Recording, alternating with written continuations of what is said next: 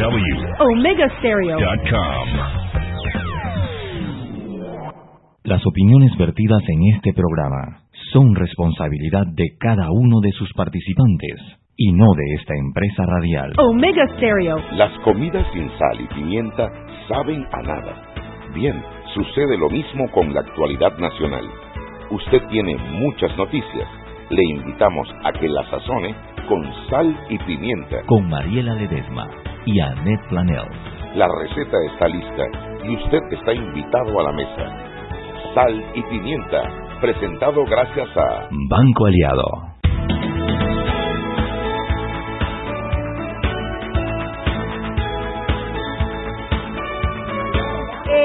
Estamos aquí en este programa que es para gente con criterio, dándoles la bienvenida a la cabina de Omega Estéreo y el programa Sal y Pimienta.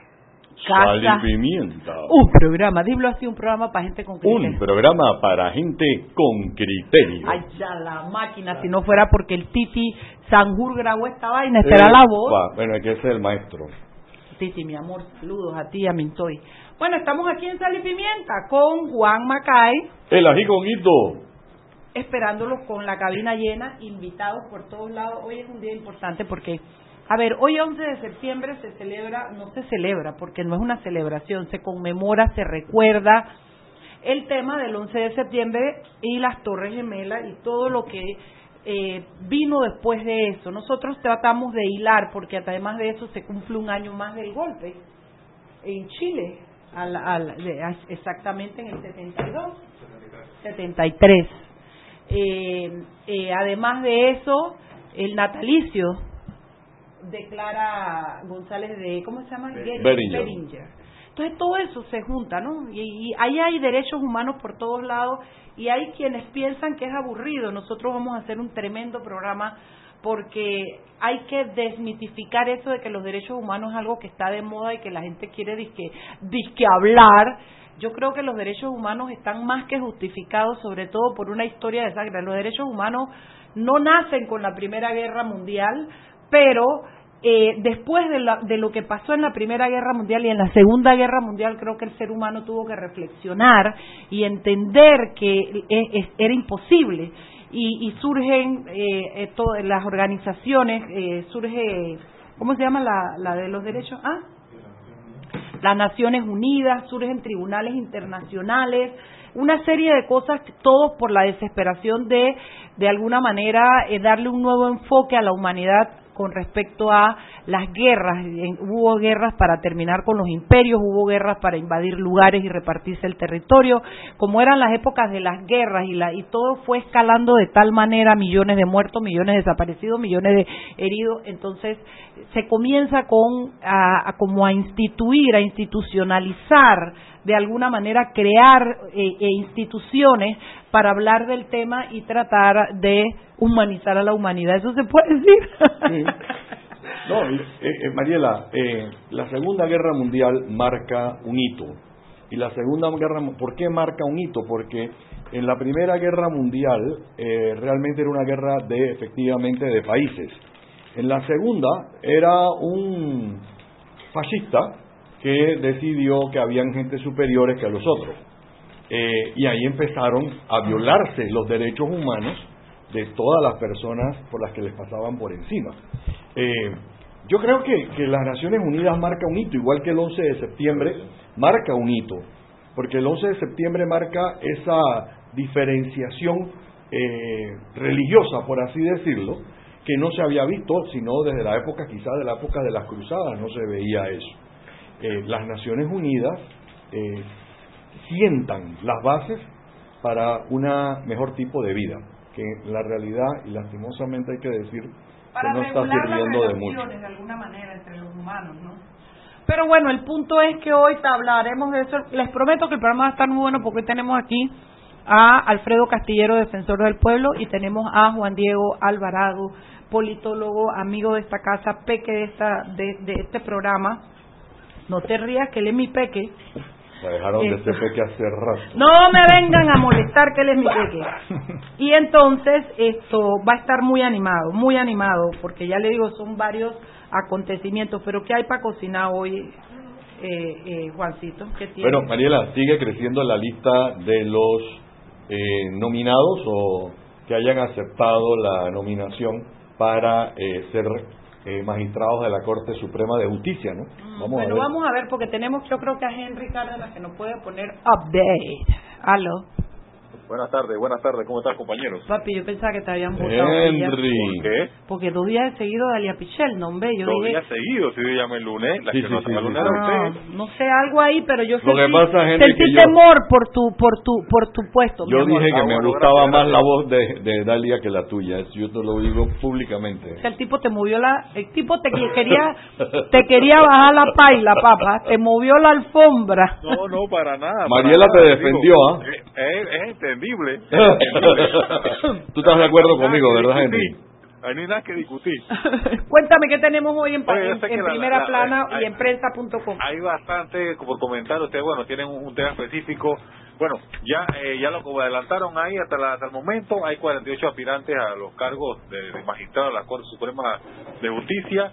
En el último informe emitido ahí en empresa.com tenemos la lista completa de todos los nombres que están eh, que han presentado su respectiva eh, documentación. Es uno de los temas que se está moviendo. El tema de la alcaldía también se está moviendo bastante. a ¿Qué de la alcaldía? La contratación de los hermanos Gaitán.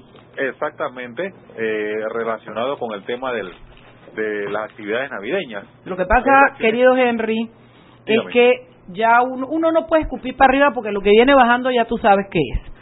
Tú no puedes decir, cuando no tienes aspiraciones políticas, que te parece un derroche de gasto, o que no estás de acuerdo, lo que sea, con el desfile navideño, y cuando eh, tienes la oportunidad de tomar una decisión, decides que sí, contratas de manera directa, creo que fue, ¿no? Correcto, por el, el tiempo que, que argumentando que no hay tiempo para llevar un O proceso sea, de licitación. entonces, no sé, esperaste dos meses para eso. si acá- yo sé que acabas de entrar, pero él debe estar preparado. En fin, no lo sé. Yo A mí no me gusta, la, no me, no me, mira, por más que lo intento, no me gusta el talante del alcalde. ¿Qué quieres que te diga? Me parece que no pega una. ¿Qué quieres que te diga? Esa es la verdad. Ojalá me calle la boca, ojalá haga cosas buenas, porque si él hace cosas buenas por la ciudad, todos vamos a disfrutarlas. Pero creo que no sé, no, no, no, no estoy muy de acuerdo con las líneas de él. Sí, en el camino se irá conociendo todos los detalles y demás a medida que van avanzando esto y eh, como está prometido la transparencia, ¿no? Oiga, y hablando de contrato, la presidencia también desistió de contratar a, un- a- a una de las cuatro empresas de servicios publicitarios. ¿Está tanto del tema? Sí. Pero cuéntanos, cuéntanos. Bueno, dice el Ministerio de, de la Presidencia eh, ya no contratará a contenidos digitales SA Sociedad que proveería al servicio de monitoreo digital y encuestas por 545.700 dólares. Ha generado mucha reacción. eh, esta nota se está buscando bastante. Hay quienes plantean eh, por qué no lo hacen los equipos de prensa, otros no, que tiene que ser gente especializada. Sin embargo, todo esto genera reacción. Hay que ver cómo termina, ¿no? Porque sobre todo cuando se está hablando en momentos de austeridad. Lo que pasa, Henry, sí, queridos oyentes, estoy comiendo maní. No estoy, comi- no estoy comiendo platanito, Hoy no. porque mi Chudi no está, yo soy fiel a, la- a los compromisos con Chudi. Mira, el punto es, primero que todo ese trabajo siempre se ha hecho en presidencia. Este gobierno llega con una nueva idea, hay que respetarle el derecho a eso. Punto es que esta sociedad está vinculada con un abogado que está vinculado con el vicepresidente y que además también pareciera, porque no, yo no, yo no voy a decir qué es hasta que yo no vea su nombre entre la lista de aspirantes a ser magistrado, que también es un alfil, dicen los que dicen que saben, un, un- un, eh, posible candidato para uno de los puestos de la magistratura y el hecho de descubrir que han estado en, sociedades anónimas, eh, lo del contrato pésimo porque se nota se nota una una vinculación eh, pero a mí me preocupa más que además de todo me lo quieran tener en la lista de los nombrados. Y como yo creo que Nito va a cumplir con el pacto por la justicia, como lo dijo, y que no va a nombrar otro que no esté en la lista, hasta que yo no lo vea ahí, yo no comienzo a temblar de miedo, ¿no? Bueno, precisamente ahí hubo una reunión sobre eh, la metodología de, la- de las entrevistas, de, los de las consultas que se van a hacer con estas personas eh, está avanzando eso y bueno, como siempre digo, resta esperar en el camino o el tiempo dará la razón a quien la tenga, ¿no? Sí, el lunes se va a saber, porque hasta el lunes hay oportunidad para que las personas presenten sus nombres. lo interesante es que no las, no las pueden presentar el lunes, por lo, lo importante es que tienen que presentarlos a la Procuraduría de la Administración, quienes son los que avalan si cumplen con los requisitos que dice la Constitución para, llenar las vacantes eh, una vacante ya producida y las dos que se van a producir el 31 de diciembre. Correcto. Oiga, la otra nota que se está buscando, que la gente está comentando también, usted sabe que en esta reunión que precisamente de, que hubo del Pacto de la Justicia tuvo eh, presente el magistrado Arrocha. Sí. Arrocha. Y habló, habló de varios temas, pero uno de ellos específico es que ya hay un, ya tiene un proyecto de fallo que está circulando en la Corte sobre la designación del ex ministro de la Presidencia, Jorge González, en la ACP. Sin embargo, no dio detalles. Lo interesante de aquí es que, bueno, a ver si recuerden que la Procuraduría de la Administración emitió un concepto que era inconstitucional. Así que habría que ver cómo termina eso también. No sé por qué, pero el magistrado Olmedo Arroyo me da muy buen pálpito. Ojalá tome una decisión. No sé, no sé. Eh, sí, hay que esperar. Hay que esperar a ver el fallo. Hay que esperar a que recoja las firmas, ¿no? Pero no sé por qué, pero me da la, no sé, me da el pálpito de que lo va a hacer bien. ¿Qué más tenemos, Henry? ¿Qué hay para mañana? Para mañana, que ya nos quedan dos minutos. En la final, mire, vamos a tener un informe acumulativo de la situación del SIDA en Panamá, elaborado por el Ministerio de Salud entre 1984 y 2018. Cifras bastante preocupantes y ya no, no es sabido, que ya es sabido, como la ha comentado la gente provisida, eh, los casos que se están dando, sobre todo en personas jóvenes, vamos, lo tenemos seccionado por provincia, por región, para que creamos conciencia sobre esta situación que se está Es alarmante, gente, y el número. Bueno, eh, para mí, cualquier caso que se dé para mí es alarmante, porque usted sabe que a pesar que están los retrovirales, aquí no hay vuelta atrás, ¿no? Sí, no, no, no se ha encontrado la cura todavía. Eh, así mismo es. Eso es lo que lo, lo, invito a que vean mañana. Bueno, cariño, hasta mañana. Seguimos sazonando su tranque. Sal y pimienta. Con Mariela Ledesma y Annette Planels. Ya regresamos. Siempre existe la inquietud de cuál es el mejor lugar para cuidar su patrimonio. En Banco Aliado tenemos la respuesta. Presentamos el nuevo plazo fijo Legacy, porque creemos en el valor del ahorro, la conservación y rendimiento de su capital y el fortalecimiento de su patrimonio. Banco Aliado, vamos en una sola dirección, la correcta. Para que su local, servicio o producto se dé a conocer o incremente ganancias, anúnciese en Sal y Pimienta 391-7670-6671-3411. Si usted nos escucha, sus clientes también. Sal y Pimienta 391-7670-6671-3411. Joven, ayúdeme. Me dijeron que por aquí hay un lugar donde puede encontrar silla de rueda, andadera y eso. Casualmente vengo de ahí. La casa del médico es el lugar donde compro todo lo que necesito si de salud se trata. Y la gran mayoría de los médicos compramos ahí. Joven, ¿y cómo están los precios? Excelente, los precios justos y tienen también equipos para alquilar. La casa del médico, sillas de rueda de todo tipo y tamaño, andaderas, muletas, camas hospitalarias y todo lo que necesita el profesional de la salud para beneficio del paciente. Ubicados en Panamá, calle Justo Rosemena y en Chiriquí, Plaza Luar, local 1 a un costado del Hotel Ciudad de David, la casa del médico. Contáctanos al 207-6300 en Panamá o al 787-0028 en David y síguenos en nuestras redes sociales de Instagram y Facebook. Este comercial fue grabado con notas de voz enviadas desde 18 países sin pagar más. Bonjour, please pay attention. Órale, pues porque ahora la gente de Claro la está votando. Uy, parce, porque puedes hablar y navegar en toda América, ¿cachai? Che, sin pagar más, loco. Porque tus viajes importan, eliminamos el costo de roaming de Canadá a Argentina en todos los planes postpago desde 20 balboas. ¡Claro! La red más rápida de Panamá.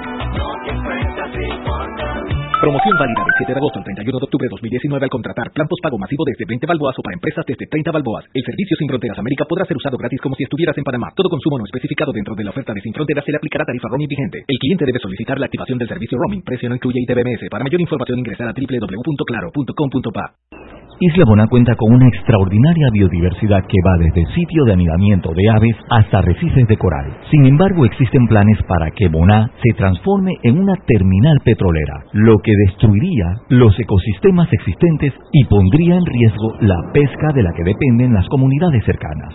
Una terminal de combustibles en Isla Boná crea el riesgo de derrames de petróleo y aceites que podrían llegar hasta Chame. Ahora, ya conoces otra razón por la que Isla Boná necesita ser protegida y declarada como refugio de vida silvestre. Este es un mensaje del Centro de Incidencia Ambiental de Panamá. Y Ahorra Panamá, abre ya tu cuenta de ahorros en Banco Nacional de Panamá, llámanos al 800-5151 o visita cualquiera de nuestras sucursales. Banco Nacional de Panamá, grande como tú. Y comparte tus experiencias con 15 GB para compartir y smartphone gratis en tu plan de 25 balboas. Además, recibes redes sociales gratis y llamadas al extranjero. Claro. Continuamos con más aquí en Sal y Pimienta.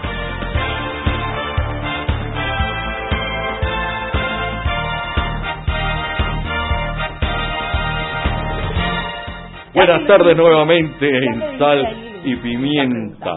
Porque Mariela está aquí celosa porque como yo bajé el micrófono y me dieron las No, instrucciones él te señaló con yo- el dedo. dicen que estos celos, Robert, ¿oíste? Malditos Puros celos. Celos. Pero bueno, eso cuando también estoy, está cuando cubierto. estoy con Chugui porque no sabe qué hacer y cuando no estoy con Chugui igual no sabe qué hacer. Hey, Robert, pero como eso es un violatorio a los derechos humanos, ¿De quién? Los míos, ¿no? puedes elevar tu protesta. No, viola mis derechos humanos.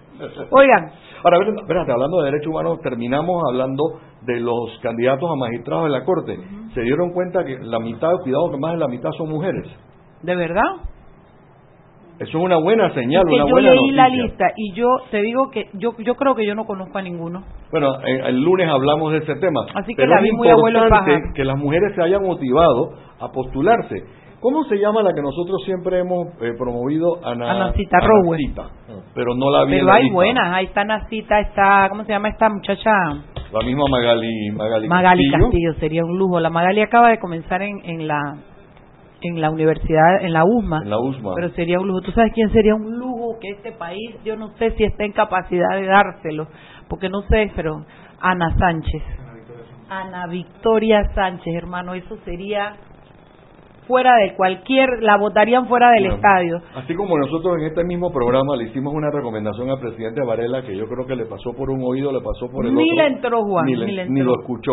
Ojalá, presidente Cortizo, de los tres oportunidades que tiene inmediatas de nombramiento, ojalá designaran a dos mujeres a la Corte Suprema de Justicia. ¿Cómo se llama Dos María? ¿Cómo se llama? Ma- eh, la de comercio, hombre. Que buenísima, también buenísima. Ya dejamos el mensaje, presidente Bueno. Cortizo. Miren, voy a comenzar primero. Alfredo Castillero, ¿cómo estás? Muy bien, ¿cómo vamos? María? Vamos, vamos que vamos que ya hay ganancia porque hay gente que ni va. Querido Juan Diego Vázquez, aunque ellos digan lo que sea, tú serás mi peque, dale. Digo, Vázquez no, Alvarado. Es que los dos han sido peques de este programa, Sí, no, entonces esa, siempre esa- así. esa es una cruz con la que voy a tener que cargar cinco Sí, años de la confusión con el nombre. de Pero desde antes que fuera diputado yo los, yo le- les cambiaba los nombres. Él, tú estás ahora mismo trabajando en el Tribunal Electoral, en un emprendimiento nuevo que tiene el Tribunal. Bueno, por lo No, menos no, no, reorganizándolo, ¿no? Con la belleza de que lo va a encabezar también Salvador Sánchez, que es otra joya para esta corona de- del, del tema, y Juan Diego va a estar con él. La verdad que, Vamos. Salvador, donde lo pongan, Es cabe un bien. éxito y lo hace muy bien. Yo voy a entrar uno, dos, tres preguntas para, para el defensor y después seguimos con el hombre que conoce de derechos humanos, que nadie puede negar en este país que Alfredo Castillero tiene conocimiento sobre el tema. Vamos con el defensor primero. Defensor, Adelante. ¿acosó o no acosó? Evidentemente no. Lo he dicho públicamente, lo he reiterado. ¿Qué pasa ahí? ¿Por qué esa persecución? Bueno, yo yo me remito a un poco las declaraciones que di hace dos semanas aproximadamente, ¿no? Eh, en el sentido de que ha habido una campaña sostenida, evidentemente con intereses políticos detrás de algunos sectores puntuales, ¿no? Yo no, no ¿Eso es de ahora no con quiero- este nuevo gobierno esto viene de antes? No, no, esto, esto viene de antes. Eh, La primera campaña eh, se dio cuando yo tenía dos meses en el cargo, ¿no? Eh, que incluyó memes y demás, ¿no? Entonces, eh, periódicamente, cada tres o cuatro meses, ¿no? ha, habido, ha habido campañas siempre con una cierta orientación, hablando de acoso laboral o de otra índole, eh, hablando de una diversidad de cosas, e inclusive eh, la subcomisión creada a tal fin ha abierto en una decisión curiosa, digamos, el espacio para que durante mes y medio cualquiera vaya a plantear cualquier cosa que buenamente le parezca. ¿Eso sobre, es usual? Digamos, digamos que es inusual por decir algo, ¿no? Sí, porque yo tampoco creo que la comisión tiene ninguna fuerza jurídica para investigarlo a usted. Eh, sin embargo, y porque cualquier cosa tendría que ir al brazo de la justicia, pero bueno, como estamos sometidos eh, eh, a estas cosas tan raras, además de preguntarle eso, le diría, quiere decir que si es una, una campaña política, como usted me dice, no es de un partido en especial, porque, porque antes eran los Varela y ya estaba la campaña, ahora son los Cortizos y, y, la campaña insiste, un, démosle dos minutos a ese fondo, ¿qué pasa ahí? Eh, yo creo que hay apetencias detrás de detrás del puesto, porque hay apetencias detrás de la institución, porque hay la búsqueda de espacios políticos. Me parece que esa es la lectura más sencilla. Eh, también es cierto, y esto es importante tenerlo presente, que la institucionalidad de derechos humanos en nuestro país es sumamente endeble y que la Defensoría del Pueblo es una institución a la que nosotros hemos llegado, y hablo nosotros porque me refiero al equipo nuevo, no solamente a mi persona, con la intención de renovar, reformar y rescatar la institución. Y eso inevitablemente genera eh, actitudes reactivas de algunas personas. Tengo que decir de que se trata de una minoría, una minoría dentro de la institución para que lo, pero la cual ha existido durante todo este periodo. Y usted no ha podido, eh, por ejemplo, usted no tiene la facultad de despedir a la gente que está en actitudes en contra de la defensoría o. Eh, sí, pero curiosamente, eh, precisamente en contra de toda la campaña que ha habido sostenida durante estos tres años y medio de supuesta política sostenida de acoso laboral que jamás ha existido ni sería permitida. Eh, soy el defensor que menos gente ha destituido en la historia de la institución. Así como yo no sé si eso es bueno o es malo en el sentido de que no destituye a una persona que usted tiene adentro haciéndole daño que no le permita hacer el trabajo. No lo entiendo. Bueno, le, cuento sobre eso. Eh, cuando, cuando llegué a la institución, el personal se encontraba desamparado desde el punto de vista laboral. Eh, porque eh, no tenía ninguna norma especial que rigiera ese tipo de relación y mis predecesores y predecesoras podían de modo más o menos arbitrario destituirlos. Una de las primeras cosas que yo hice fue empezar a usar de modo sistemático y sostenido la norma de carrera como norma supletoria. ¿sí? Eso me parecía que era importante para proteger al personal. Es decir, a mí me parece que es inconcebible que haya una instancia de derechos humanos cuyo propio personal no tenga derechos laborales reconocidos. Entonces, eh, eso significó, por supuesto, que los procesos son mucho más dilatados de lo que lo eran en el pasado. Y que, por supuesto, el personal tiene unas garantías de las que no gozaba con antelación. Al menos no de modo sostenido, sino discrecional. Defensor, lo primero que le voy a decir es que yo lo conozco hace muchos años y yo definitivamente no creo que usted tenga nada que ver con un acoso sexual ni un acoso laboral. De verdad que no, se lo digo de frente y sin sombrero. Sin embargo, creo que esta defensoría se ha autodebilitado, primero porque no ha estado muy presente dando eh, muestras del trabajo que se está haciendo, segundo porque porque bueno decisiones como esa que usted me está diciendo yo siento que son autoatentatorias no eh, pero usted sabrá por qué las toma. Eh, en fin lo que quiero decirle es que lejos de lo que se le acusa que de verdad yo conozco a Alfredo Castillero hace muchos años y puedo dar fe de muchas cosas desde su rectitud, de su manera de ser, no es el hombre que va a estar acosando a una mujer, no es lo que a mí me parece, sería una de mucha extrañeza para mí, pero sí es importante que sepa que se nota que se nota que hace falta, ah, no, eso eso no es un contrasentido, que, que, que hace falta la, la, la, la presencia de la defensoría en el día a día. Siento que ha sido muy endeble, su participación, por lo menos la pública. Yo no digo que no se estén haciendo cosas, pero la percepción es que ha sido que se ha debilitado la defensoría, que era uno es es por no ya iba a decir era, pero uno de los pocos espacios en los que realmente la ciudadanía puede sentir que tiene quien los defiende. Entonces yo venía a hablar de los derechos humanos y me voy a quedar hablando del defensor. No, pero yo creo que eso es un punto muy, muy, muy importante, porque inclusive la Defensoría del Pueblo siempre se ha quejado eh, de qué tipo de fortaleza puede tener en asuntos legales. O sea, puede poner multa, puede mandar meter preso a alguien si alguien no cumple. Entonces, este es un pedazo que hace falta. Ahora, la sugerencia, yo me, alineo con lo Mariela, a veces no es solamente lo que se hace, sino la gallina tiene que poner huevo y cacarearlo. ¿Ok? Porque si no lo cacarea, nadie se entera que pusieron el huevo y nadie lo va a buscar y hasta que se pudre.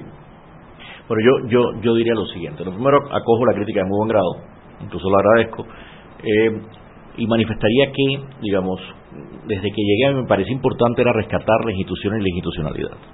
En una institución que eh, eh, tenía un presupuesto normado que se ha menguado significativamente, unas capacidades técnicas muy disminuidas, y que pese a, ese mandato generoso que tiene de tutelar los derechos humanos de todas las personas que residen en el Istmo de Panamá, tiene, como es bien sabido, algunos poderes recortados, ¿no? como que, por ejemplo, por un fallo del 98 no puede pronunciarse sobre temas de la Corte o el Ministerio Público o el Tribunal Electoral, eh, que a, veces deja a gente que acude a nuestra institución un poco perpleja.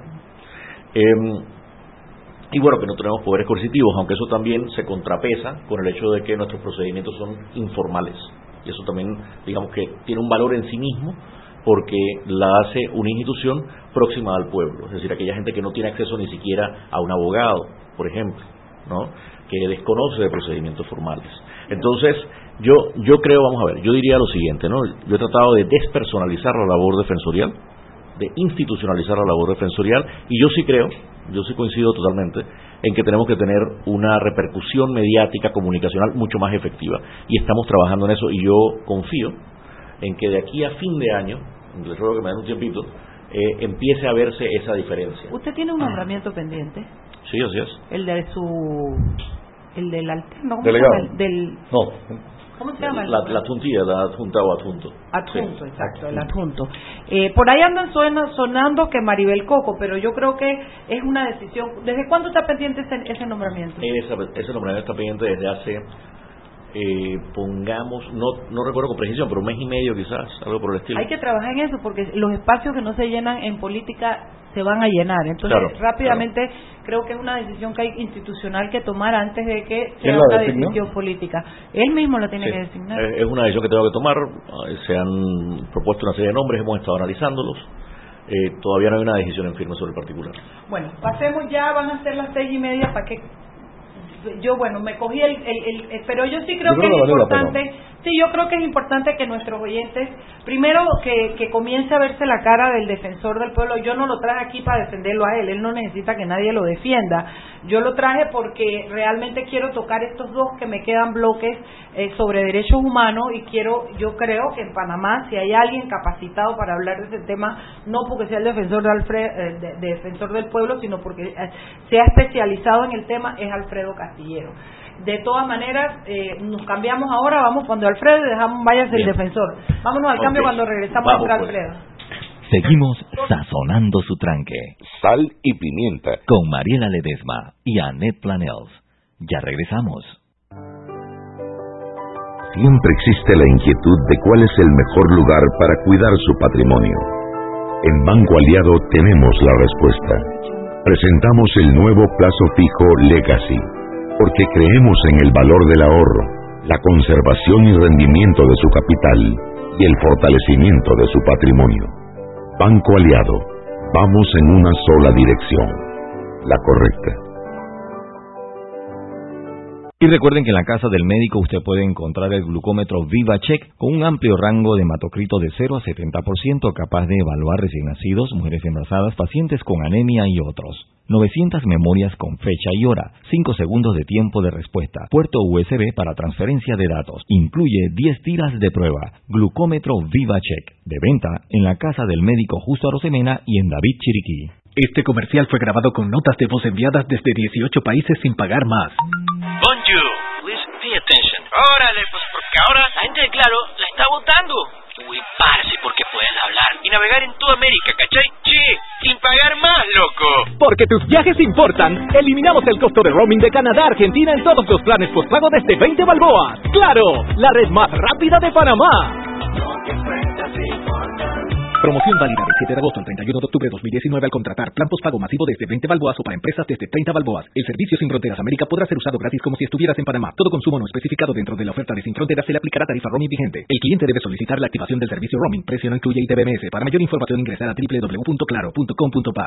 Existe una conexión ecológica de Isla Bona y las demás islas del Golfo de Panamá que hace necesaria su declaración como área protegida. Al declararla como área protegida, se conservarán sus ecosistemas marinos y terrestres, así como los recursos de los que dependen de la pesca artesanal en Otoque y comunidades cercanas. También permitirá que estas comunidades desarrollen un turismo comunitario sostenible. Ahora, ya conoces otra de las razones por la que Isla Bona necesita ser declarada y protegida como refugio de vida silvestre. Este es un mensaje del Centro de Incidencia Ambiental de Panamá. Panamá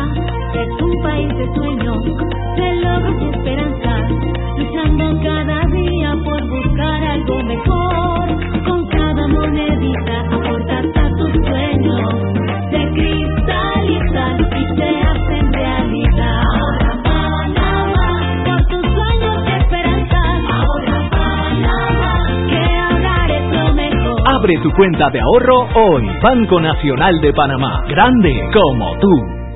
Seguimos sazonando su tranque. Sal y pimienta. Con Mariela Ledesma y Annette Planels. Ya estamos de vuelta.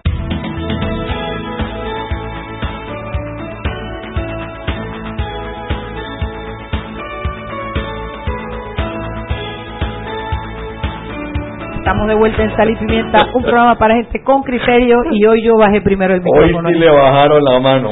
Bueno, eh, yo ahora quiero que Juan Diego Alvarado nos habla, porque yo quiero que me deje el hilo conductor, Juan Diego. Quiero que me deje esos tres eventos que nos den pie a hablar de la de los derechos humanos y de y, de, y, de- y- y- y como lo más o menos lo habíamos conversado antes de entrar al programa. Dame el hilo conductor a ese programa. Primero que nada, muchas gracias por la invitación. Eh, yo lo, que- lo que comentamos fuera de, fuera de micrófono era que hoy, 11 de septiembre, hay una serie de conmemoraciones y celebraciones y, reflexiones sobre en diferentes momentos del tiempo en el siglo en el siglo XX bueno y- realmente a finales del siglo XIX e inicio del siglo XXI que dan pie para para más o menos eh, invitar a una narrativa de reflexión sobre los derechos humanos a nivel nacional, a nivel regional y a nivel global.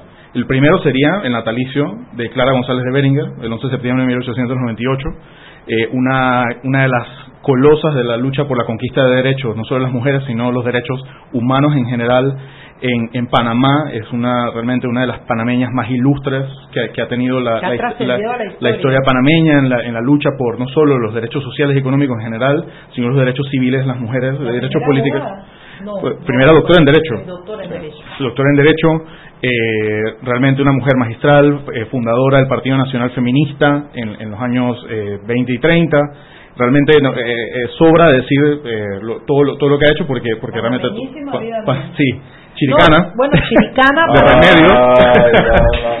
Ay, calla, Juan, sobrevive a esto. Soy chiricana y qué. No, lo que quiero decir es que, porque uno suele a veces pensar que, de que los grandes son de otro lugar. No. Clara, al igual que Ricardo J. Alfaro. Ricardo J. Alfaro, dos colosos, como dice Juan Diego, son panameñísimos, criados, bueno, educados en Panamá, con sentimiento panameño y trascendieron al mundo. Claro, y es que se tiene la idea muy, muy, muy popularizada recientemente de que los derechos humanos son algo que es foráneo, que no es panameño y que no pertenece acá y que atenta con las formas en que se hacen las cosas en Panamá. Y realmente figuras como Clara González y Ricardo J. Alfaro, que tuvo un papel fundamental en la redacción y, y- y- ideación del- de la Declaración Universal de Derechos Humanos, y fue uno de los que realmente le dio un fuerte contenido de derechos sociales y económicos que no tenía en, su- en sus primeras versiones. Para que, que para que rija para el mundo, no es que era para Panamá, era para Sí. el mundo. Y que además fue magistrado de la- del Tribunal Permanente de, de- De de la- Justicia Internacional.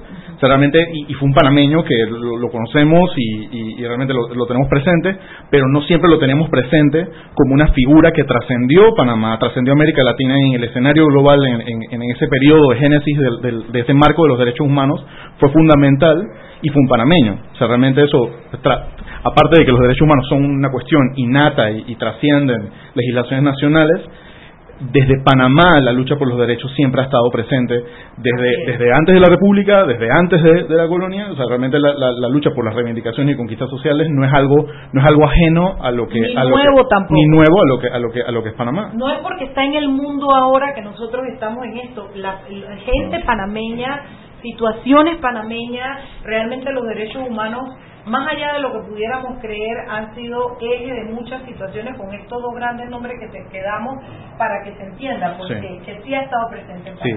Y a nivel y a nivel regional está el, el golpe de estado que es el que se que se ejecuta contra la presidencia de Salvador Allende en Chile en, el 11 de septiembre de 1973, un gobierno democráticamente electo que da pie a uno de los periodos más oscuros de América Latina, eh, de la dictadura Augusto Pinochet y todo el todo el marco de, de, represión y de, y de, y de cruel dictadura que se que se erigió en, durante durante durante muchos años y que fue durante ese proceso que en América Latina muchos de los movimientos pro antidictadura eran estaban enmarcados en un, en una en un en un encuadre de derechos humanos. Y realmente gran parte del lenguaje que tenemos en América Latina sobre derechos humanos, sociedad civil y democratización surge de esos procesos de dictadura y lo podemos ver en museos como el Museo de la Memoria, que son referentes no solo, no solo de la región, sino mundial, sobre cómo se manejan los temas de, de las, de las, de las extensa, el, el, extenso listado de violaciones de derechos humanos, de tortura eh, y demás vejaciones hacia, hacia, hacia, los seres humanos que se dio en ese momento. Si yo no me equivoco, Juan Diego, la operación Cóndor era para esa época, era Argentina y yo creo que Chile también. Sí, todo con nosotros. Déjame hacerte una pregunta, Juan Diego. Eh, triste, pero hemos aprendido la lección de, de esa época de la violación de derechos humanos. Yo creo que los países realmente realmente yo creo que realmente el lenguaje el lenguaje y el, y el poder normativo de los derechos humanos está en un periodo de, de, convulsión y, debilidad y lo podemos ver en el discurso y las acciones de, de algunos de los gobiernos que han sido electos en el cono sur precisamente eh, particularmente en Brasil, con la elección de Jair Bolsonaro, ex militar, y que, y que muy, muy explícitamente y transparentemente da el recuerdo a la, dictadura militar, y recientemente tuvo un, episodio en que insultó, básicamente, yo, yo, sí pienso que insultó, a Michelle Bachelet haciendo recuerdo y, mofa de la dictadura militar de, Pinochet. tienes una Venezuela donde se están violando los derechos humanos todos los días, tienes una Colombia donde están matando a los líderes a los líderes sociales por así decirlo tienes en México, donde eh, con la excusa de la guerra contra las drogas no hay derechos humanos que valgan, y así sucesivamente en diferentes países de nuestra región. Y hasta que no nos tocan a nosotros no sabemos lo importante Exactamente. Y el tercer hecho que quería traer. Bueno, y el tercer hecho, que es otro de los que se habla quizás más, más trascendentemente, y es también el más reciente, son los atentados del 11 de septiembre de las Torres Gemelas en, en, el, en el World Trade Center en, en Nueva York en 2001 pero yo pienso que el discurso sobre, sobre cómo traer el, el, 11 de septiembre a la discusión sobre derechos humanos fue las repercusiones globales que hubo sobre a, partir de eso y cómo el atentado se instrumentalizó en la política internacional como excusa para, para uno, violaciones de derechos humanos, de derecho internacional humanitario, de, todo el tema de no solo Guantánamo, sino Abu Ghraib y otros centros de, de, lo que se llama la privacidad de todo el mundo, realmente... Claro, que, con la excusa de, países, con la excusa de las torres. Sí, y toda una y toda una, una guerra contra el terror y, y, un, y una y una un incremento del armamentismo y de las intervenciones internacionales que han tenido consecuencias terribles, como por ejemplo el vacío de poder que se crea en Irak después de la invasión, es lo que da el surgimiento a fenómenos como ISIS, y también las intervenciones en, en, en, Libia han dejado al país con básicamente mercados de, esclavitud abiertos en el siglo XXI.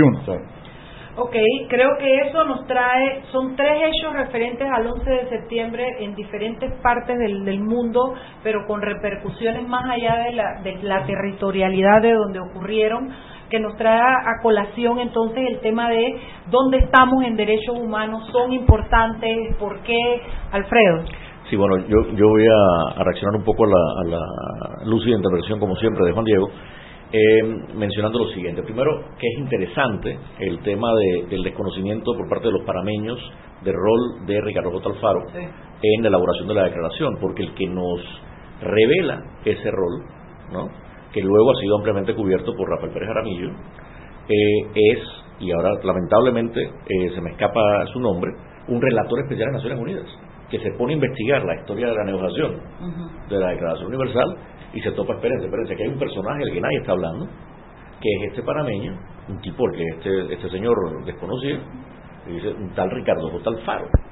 Y yo tuve pues el privilegio de estar entre las primeras personas con las que él tocaba base cuando llegué a Panamá hace ya de estos 10 o 15 años, tratando de entender eh, quién era y cómo era posible que, a nivel internacional no se le conociera, pero que aquí menos, aún. Se le conocía como Ricardo J. Alfaro, como la figura eh, pública y política.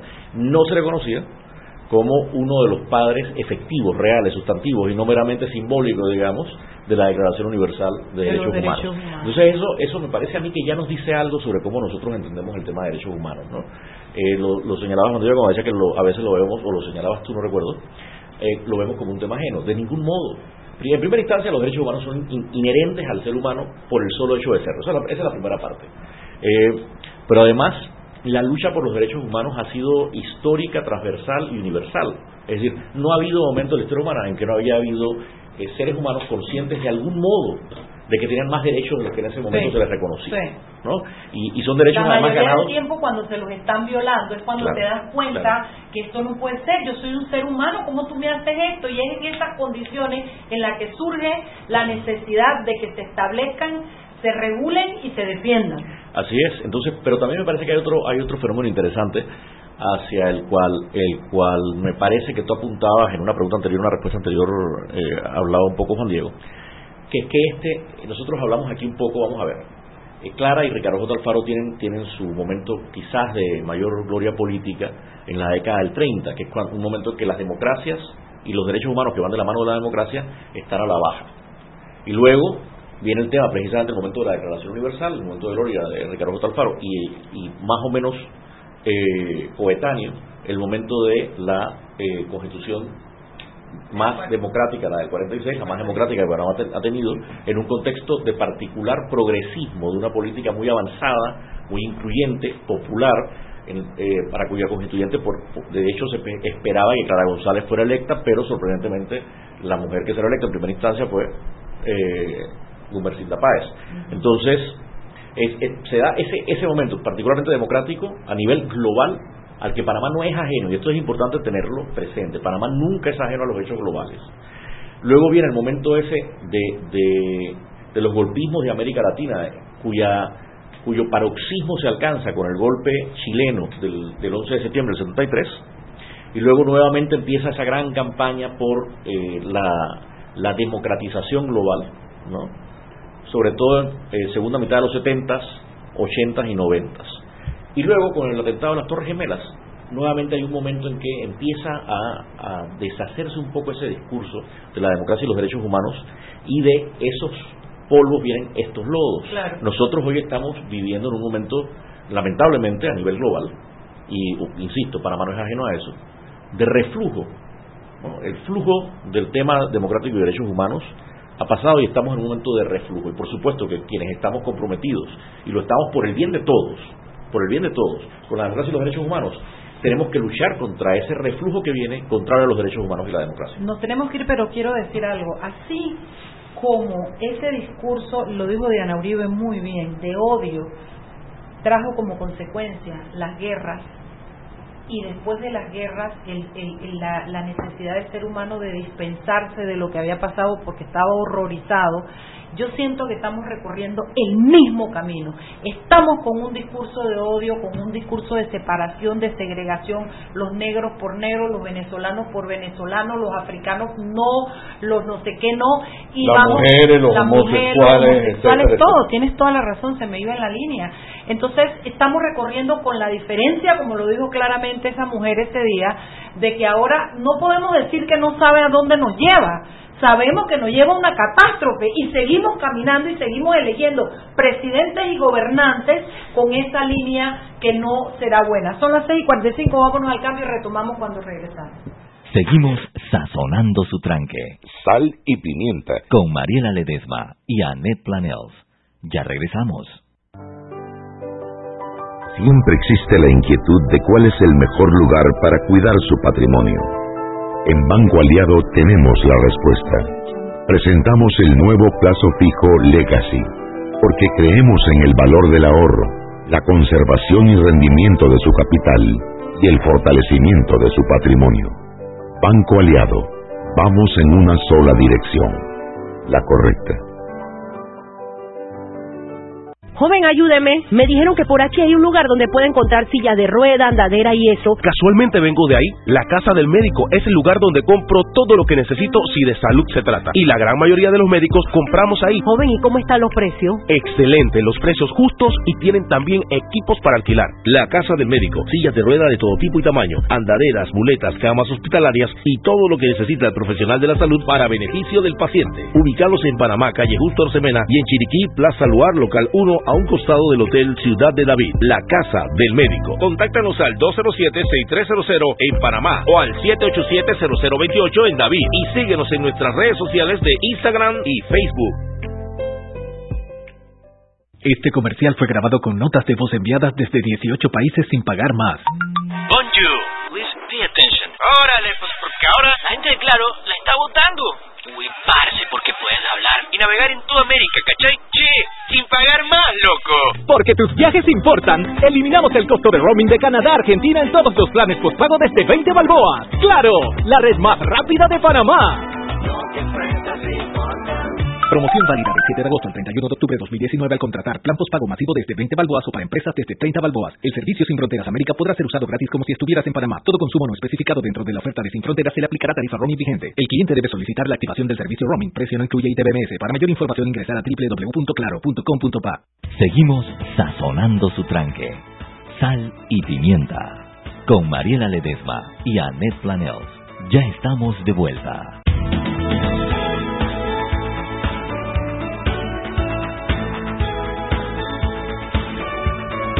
Juancito, recibe este, por favor.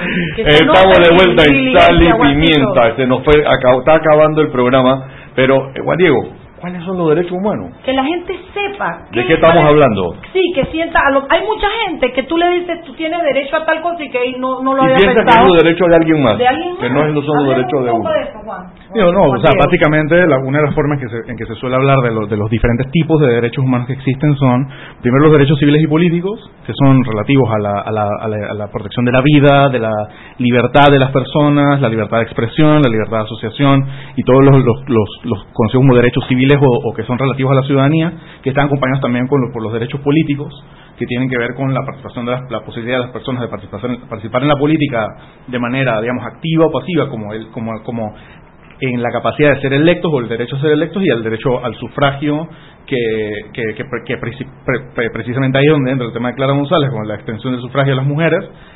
Pero más eh, más hacia adelante con a, a mediados del, del siglo vie- eh, de los, los años 30 y, y- y me- mediados del siglo XX se van reconociendo más fuertemente los temas los, los conocidos como los DESC que son los, los derechos económicos sociales y culturales que están rela- relacionados principalmente en mi opinión contenidos en el artículo 25 de la Declaración Universal que es el derecho a una vida digna con eh, garantías de trabajo de alimentación de salud de seguridad social aire, oye, y que, y que es- al agua. y que son en el marco de derechos que están no, en, en la Declaración Universal, que están reconocidos en tratados internacionales, que están reconocidos en constituciones nacionales, son de los menos reconocidos en su realización, en su garantía por parte del Estado, que es el que está encargado de reconocer, proteger y tutelar los derechos humanos. Y eso, y eso, y eso, y esa discusión fue muy fuerte, eh, particularmente en los años 40, en la constitución de los primeros estados de bienestar, que buscaban realmente reconocer eh, eh, eh, fuertemente es- eso- esos temas. Y hay ya otros temas más, muchos más eh, más recientes y, transnacionalizados como los derechos ambientales y todo el tema de ver el cambio climático como un tema de derechos humanos, así como también los temas, todo, todo lo que tiene que ver con derechos humanitarios relativos a la guerra. eh, pero yo creo que el punto esencial ahí es, y, y atando el tema de los derechos sociales, es el rol que tiene el Estado como el actor que es capaz de reconocer y, y realizar esos derechos y la responsabilidad que tiene de hacerlo y la obligación que tiene de hacerlo, de reconocer esos derechos. Excelente, me da pie a esta reflexión y pasarle a, a- a- a Alfo- a Alfredo. Alfredo la palabra. Es el Estado tiene que reconocer los derechos, pero el ciudadano tiene que conocerlos primero para poder exigirlos. Si usted no conoce que usted es sujeto de derechos que deben serle reconocidos, usted tira piedras sin saber por qué los tira. Usted cree que, que cierra la calle porque no hay agua, pero es contra el gobierno. Sí, pero es que usted como ser humano tiene derecho al agua. Usted como ser humano tiene derecho a, que, a ser respetado, a ser reconocido. Es por eso quería este programa, porque quiero que la gente pueda entender que los derechos humanos es algo que sí está presente en Panamá, que son muy vulnerables, mucha gente en Panamá, y que tienen el derecho, valga la redundancia, de exigir sus derechos. Ahora me gustaría que Alfredo nos dijera, por ejemplo, en Panamá, ¿hay gente que realmente sea vulnerable, Alfredo? ¿Hay gente que realmente esté en peligro y que deba ser cuidada y que se le deban reconocer estos derechos de los que hablamos? Bueno, por supuesto que sí, ¿no? vamos a ver, o sea, hay lo que se llaman personas, grupos y poblaciones en situación de vulnerabilidad, ¿no? Inclusive, por supuesto, macro, la mujer, por supuesto, naturalmente, eh, pero hay otras poblaciones expuestas. ¿no? Pensemos, si quieres, empecemos por, por el tema de edades, ¿no? Pensemos en los niños, niñas y adolescentes, por ejemplo, que están permanentemente expuestas, ¿no? expuestos. Eh, pensemos en los adultos jóvenes. Pensemos y saltemos un brinco a la fase final de ese proceso ¿no? de evolución y crecimiento en los adultos mayores. ¿Qué población hay más expuesta que un adulto mayor, una adulta mayor? ¿no? cosa que nosotros frecuentemente olvidamos, ¿no? porque tenemos, creo que como sociedad tenemos bastante sensibilidad y aún ahí tenemos algunos puntos grises hacia el tema de los niños, niñas y adolescentes. Pero nuestra sensibilidad para el tema de adultos mayores me parece, me parece, y estoy generalizando por supuesto, eh, que es insuficiente, yo diría. ¿no? Basta pensar, basta pensar en los albergues para adultos mayores, basta pensar en los ancianatos, incluyendo ya no los estatales, sino inclusive los privados. ¿no? Que ese es un tema digno de la mayor atención y la mayor preocupación eh, estatal. Pensemos, por ejemplo, también en, en eh, las poblaciones indígenas, eh, en, los afrodescendientes, que son poblaciones que, por razones históricas, han sido víctimas de la discriminación y de la exclusión. ¿Cómo han peleado los afroatillanos? Me acabo de pensar para, para tener esa asociación, para tener su museo, para que se le dejen ir a las niñas con trenza, para que se les permita, al punto que hoy día ya celebramos sus vestidos, su comida, sus bailes, pero eso no vino en un paquete y se abrió, eso requirió una tremenda lucha. casi, casi se podría decir que cada gobierno en democracia ha hecho alguna concesión. Claro. Pero, pero el, tema es que eso no debería ser un tema de una concesión. Claro. Debería ser un reconocimiento de un derecho. Ningún derecho es concedido. Es Tiene que reconocido, que es una cosa muy distinta y además no debería ser a cuentagotas, es decir, estas poblaciones en convención de vulnerabilidad no tienen por qué estar eh, activándose en defensa de sus derechos, tienen que hacerlo porque en efecto no se les reconoce. Pero lo razonable, lo natural sería que el Estado automáticamente actuara de ese modo en reconocimiento de esos derechos. Y ya no hablemos ¿no? de los privados de libertad, por ejemplo, oh, que es un tema es un tema de lo que genera eh, más anticuerpos en el mundo de los derechos humanos. Uno dice privados de libertad y la reacción natural de la gente es decir... Que se muevan allá adentro todos. Exacto, cuando la gente se olvida que, que la persona está ya, ya está penando al momento en que se le ha privado de la libertad. Fíjate la, definición técnica, privado de libertad, ahí lo dices todo. Eh, la, la privación de libertad en sí mismo es una medida sumamente dura. Claro Ahora piensa tú las condiciones reales en que aquí viven nuestros privados de libertad. Sin salud. Es, es una cosa, es una cosa, terrible, es una cosa terrible. Sí, la gente piensa que que se mueran allá adentro y no se acuerdan que son seres humanos. mira, a mí, a mí una, una persona amiga que venía del mundo de los derechos humanos y que estaba trabajando en el SPA me decía, oye Alfredo, pero en realidad mira que me he hecho mucho menos sensible al tema de derechos humanos ahora que me he dado cuenta que 70% de las personas que están privadas de libertad ahora que el, el SPA es más rápido, ¿no? son culpables. Yo decía, tú lo que me estás diciendo es que hay 30% de personas inocentes. Inocentes, piensa en eso. Eso es lo que me estás diciendo. Claro, claro. Y quedé horrorizado cuando me decía eso. Y claro, la persona que es una buena persona y una persona bien intencionada dijo, la verdad que no lo había visto así, ¿no? Entonces, eh, a mí, yo cuando cuando pienso, por ejemplo, en el tema de privados de libertad, yo a mí me viene inmediatamente a la cabeza una, una cita que le costó el puesto al ministro de, de Seguridad de Interior de, de, Brasil en el periodo de Lula. El hombre estaba en un encuentro internacional sobre prisiones y dejó el micrófono al aire, no se dio cuenta, estaba lo abierto. Claro, lo dejó abierto. Y el tipo dice, ah, si yo cayera un, yo, yo supiera que iba a caer un día preso en una de las prisiones nuestras, las brasileñas, decía el tipo, yo me suicido. Por supuesto que le costó inmediatamente el cargo, Claro. pero eso da una idea del estado de las prisiones brasileñas. Yo no, no estoy Y de que lo no, no, conocen los Claro, gobernantes. claro. Ah, pero yo te tengo una pregunta, porque es que los derechos humanos son precisamente para defender inclusive a las minorías, ya no solamente a mujeres, que es la, la, la mayoría en este Sí, país. así es, así es. Los derechos humanos son sujetos a que la gente decida si son buenos o son malos. O sea, vamos a hacer un referéndum para ver si le reconocemos los derechos humanos a las mujeres o a, o a las No, yo- personas de, de, de, de LGBTI. LGTBI, por No, ejemplo. yo, yo debo, debo reiterar lo que dije con antelación. Son intereses inhe- inherentes, perdóname, a nosotros por nuestra propia naturaleza humana. Es decir, eh, son connaturales al ser humano. Tú los tienes desde el momento de que llegas al mundo y eres un ser humano. Eso no, no es un tema que tú tienes que estar todos los días reflexionando profundamente sobre eso. Y en ese sentido sí es comprensible la actitud de la gente que no, que no le mete mucha cabeza al tema, porque es que eso debe venir con ellos, eso debe venir con ellos. Lo que sí es importante entender es que eh, la defensa de los derechos humanos es una, por supuesto que es una obligación del Estado, pero cada uno debe ejercerla individualmente y apoyando a aquellas entidades responsables de esa defensa. Tengo que pararte porque nada más nos quedan tres minutos y será para una reflexión final. Juan Diego, minuto y medio, Alfredo, minuto y medio. Yo sé que da para más y yo le digo algo, aquí se abre una oportunidad con una, ya cuando no tengamos que, que- que- darle más tiempo, de repente los cuatro bloques, poder, podemos pensar en 10, 15 días, los cuatro bloques, solo para el tema con otra, ya hemos hecho una parte introductoria con, con una parte un poco más profunda. Juan Diego, minuto y medio para reflexionar. Yo pienso que lo principal es estar muy anuentes del rol del Estado en, en términos del, en- en términos del cumplimiento de los derechos humanos, en particular cuando tras procesos de austeridad y de retirada del Estado, y, y no solo, eh, digamos, esas que se pueden discutir, que son eh, eh, medidas políticas legítimas de, de acuerdo, de acuerdo a las posiciones programáticas de, de algún gobierno, pero no solo eso, sino también la corrupción, son, son, son procesos que deterioran el cumplimiento de los derechos humanos toda vez que no toda vez que se cierran escuelas, toda vez que se cierran hospitales, toda vez que no se pueden cumplir con medidas institucionales y de políticas públicas aquellos derechos que las, de las, que las personas son garantes.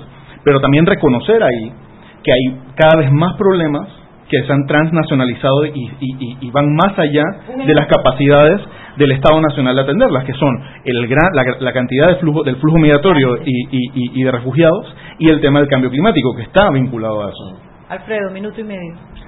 Sí, yo diría que, que hay que tener presente que el, el Estado no pierde la obligación de proteger los derechos humanos de todas las personas que residen en el mismo por el hecho de que hay un cambio de gobierno, porque el hecho de, de que hay un cambio programático. No, es siempre su obligación y no debemos olvidar que ahí están las instancias internacionales que van a hacer que los Estados cumplan con esas obligaciones. Ahora bien, lo primero que tenemos que encargarnos de que el Estado cumpla con esas obligaciones somos los residentes del país. Es. Esa es nuestra obligación primaria. Y para eso tenemos que tener una conciencia de los derechos humanos, entender que son nuestros, apropiárnoslos y defendernoslos, defenderlos cada día. Cada día. Excelente, Juancito. 30 No. segundos para tu reflexión. Recordarnos nada más que eh, la discriminación contra los negros era legal, que el apartheid era legal, que la esclavitud era legal. Pero eso pasó hace muchos años. Ahí lo dejo. Si supiéramos que ese es el camino que nos trajo acá y supiéramos lo que ya hicimos para no repetirlo, para en vez de retroceder, avanzar, entenderíamos que el derecho humano es un seguro de cada ser humano por el cual debe pelear y debe mantenerse vigilante en cada país en su sitio, pero también debe ser respetuoso y reconocerlo en los demás seres humanos. Gracias a ustedes por escucharnos. Les prometo otro programa de estos un poco más largo, eh, porque me parece, yo creo que es interesante y creo que a usted le hace entender cosas que a lo mejor hasta hoy no sabía. Gracias a Tati que me, la, me lo trajo, Tati Padilla. Y esto, bueno, nos vemos mañana. Chao, chao. Hemos presentado Sal y Pimienta. Con Mariela Ledesma y Annette Flanell. Sal y Pimienta. Presentado gracias a Banco Aliado. Descargue la nueva app de Omega Stereo en sus celulares.